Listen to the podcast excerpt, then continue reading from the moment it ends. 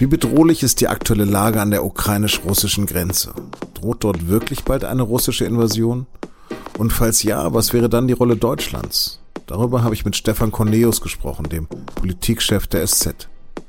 Sie hören auf den Punkt den Nachrichtenpodcast der Süddeutschen Zeitung. Mein Name ist Lars Langenau. Herzlich willkommen.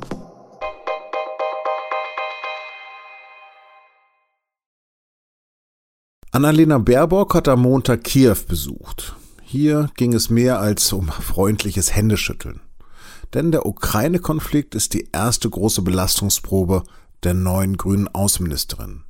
Ziel sei, die Krise nicht weiter eskalieren zu lassen. Das hat sie am Montag in einer Pressekonferenz mit ihrem ukrainischen Amtskollegen Dimitro Kuleba gesagt. Allerdings hat sie auch klargemacht, dass die Ukraine selbst über eine NATO-Mitgliedschaft entscheiden könne. Kein Land hat das Recht, anderen Ländern vorzuschreiben, welche Bündnisse es eingehen darf.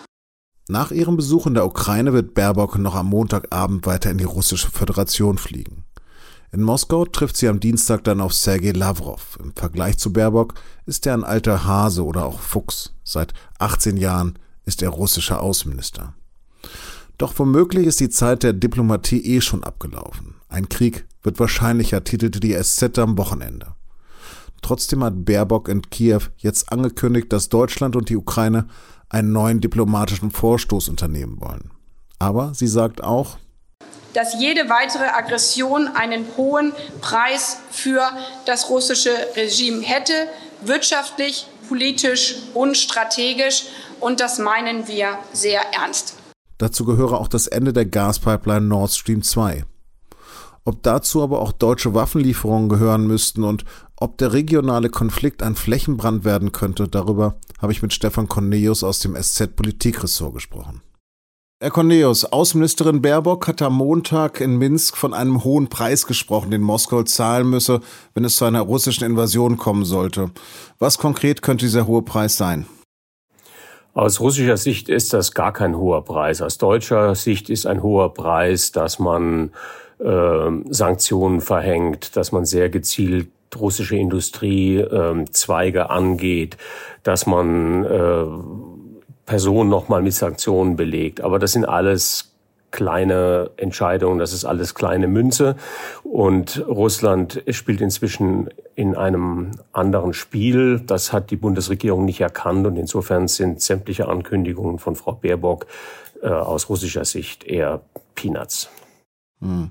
Wir kommentieren ja auch gerade, dass die deutsche Politik vor allen Dingen gerade weiß, was sie nicht will. Also keine Waffen an die Ukraine, kein Stopp von Nord Stream etwa.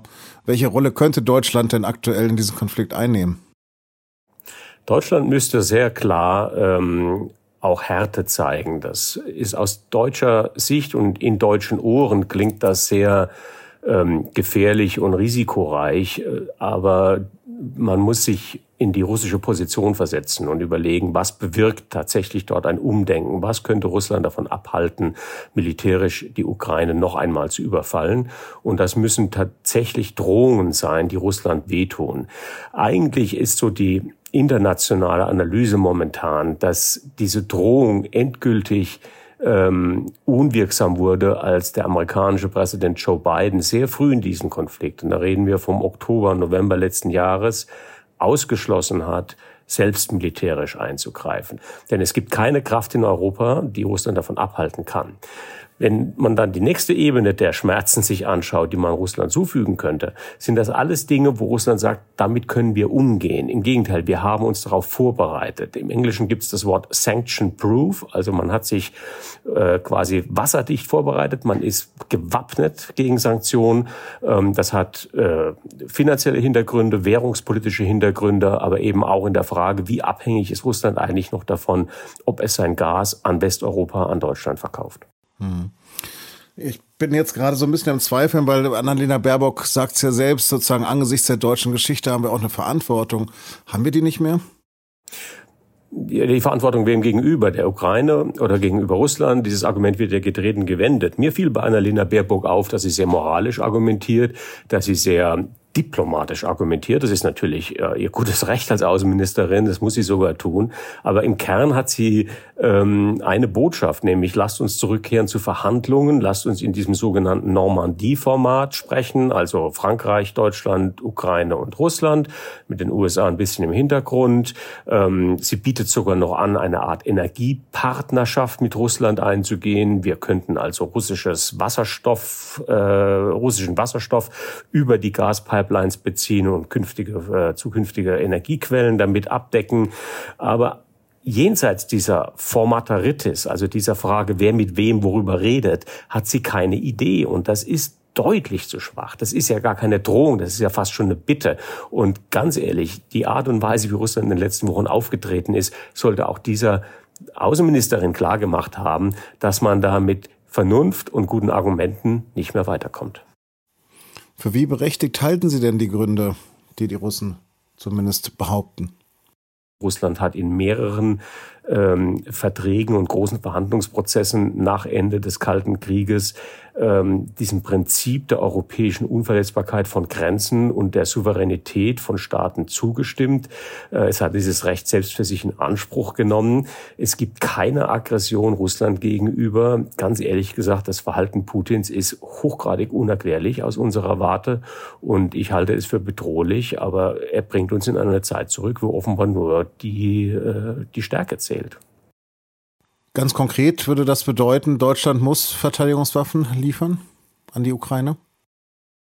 Äh, wenn Deutschland nicht liefert, könnte dieser Krieg stattfinden. Wenn Deutschland liefert, könnte der Krieg auch stattfinden. Ähm, heißt das deswegen, dass man sich zurückhält? Ich glaube, eigentlich ist, äh, sind die Über kommen die Überlegungen zu spät. Äh, Waffen zu liefern und auch sogar militärischen Einsatz glaubwürdig anzudrohen, ist ja aus deutscher Perspektive vor allem ein Instrument der Abschreckung. Das heißt, wir wollen alle, dass es keinen Krieg gibt. Wenn man keinen Krieg möchte, muss man sich für den Krieg vorbereiten und so glaubwürdig stark sein, dass sich eine aggressive Gegenseite eben nicht traut, den Krieg zu starten. Das ist ein ganz klassisches Prinzip aus dem Kalten Krieg, aus, der, aus dem letzten Jahrhundert, dass eben nur eine glaubwürdige Abschreckung dazu führt, dass man am Ende wieder spricht, verhandelt und zu einer friedlichen Lösung kommt. Und dieses Prinzip haben wir in den letzten 20 Jahren vernachlässigt. Und wenn wir jetzt in der allerletzten Minute auf einmal anfangen, Waffen zu liefern, wird das keinen Frieden erzwingen.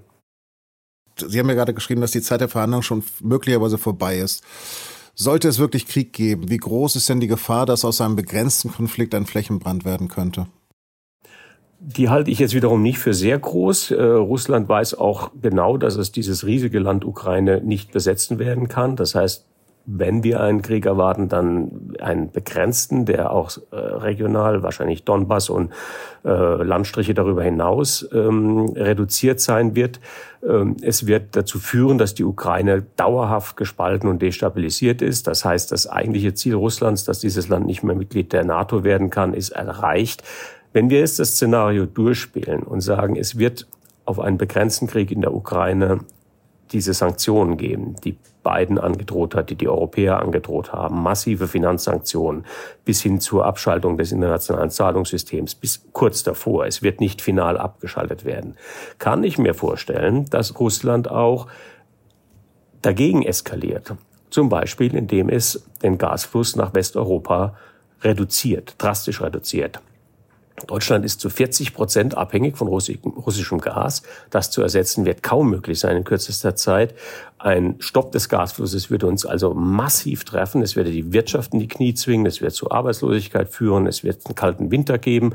Und es wird eine Zumutung sein für eine Bevölkerung, die allemal schon stark unter Strom steht, wo ich äh, prophezeie, dass wir massive innere Debatten über den Umgang mit Russland haben und uns darüber zerlegen werden. Und das ist haben wir schon in letzter Zeit häufiger gesehen, auch ein politisches Ziel Russlands, dass wir als Europäer unsere Geschlossenheit verlieren. Russland hat Angst vor einer starken Europäischen Union, vor einem starken demokratischen Block, weil es natürlich diese Systemkonfrontation gibt mit einer Autokratie, mit einem, äh, mit einem autoritären System. Und wenn dieser Konflikt stabilisiert wird aus russischer Sicht, dann doch nur, wenn Europa so sehr mit sich beschäftigt ist und sich quasi gegenseitig zerfleischt. Vielen Dank für das Gespräch. Ja, ich danke auch. Und jetzt noch Nachrichten.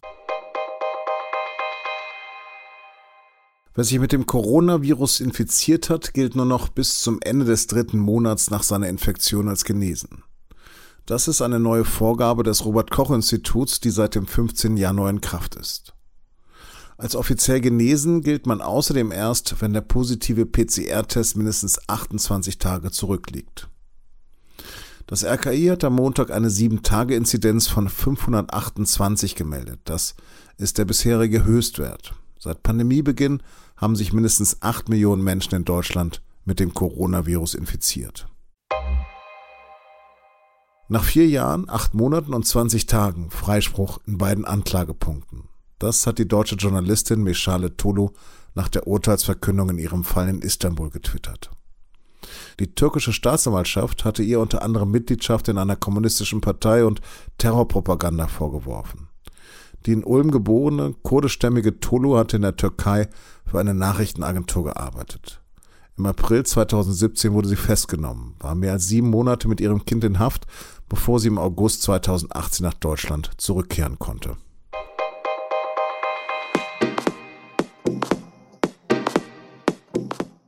Serbiens Präsident nennt es eine Hexenjagd. Australiens Premier hingegen begrüßt die Entscheidung des Gerichts. Das Hin und Her um Tennisprofi Novak Djokovic haben wohl nicht nur Sportfans verfolgt. Aber wie konnte dieser Fall ein solches Ausmaß annehmen und wie geht der Spitzensport derzeit generell mit Impfverweigern um? Diese Fragen widmen sich meine Kollegen im Podcast und nun zum Sport. Mehr unter sz.de-sportpodcast. Hören Sie mal rein. Redaktionsschluss für Auf dem Punkt war 16 Uhr. Produziert hat die Sendung Emanuel Pedersen. Vielen Dank fürs Zuhören. Dos Vidania.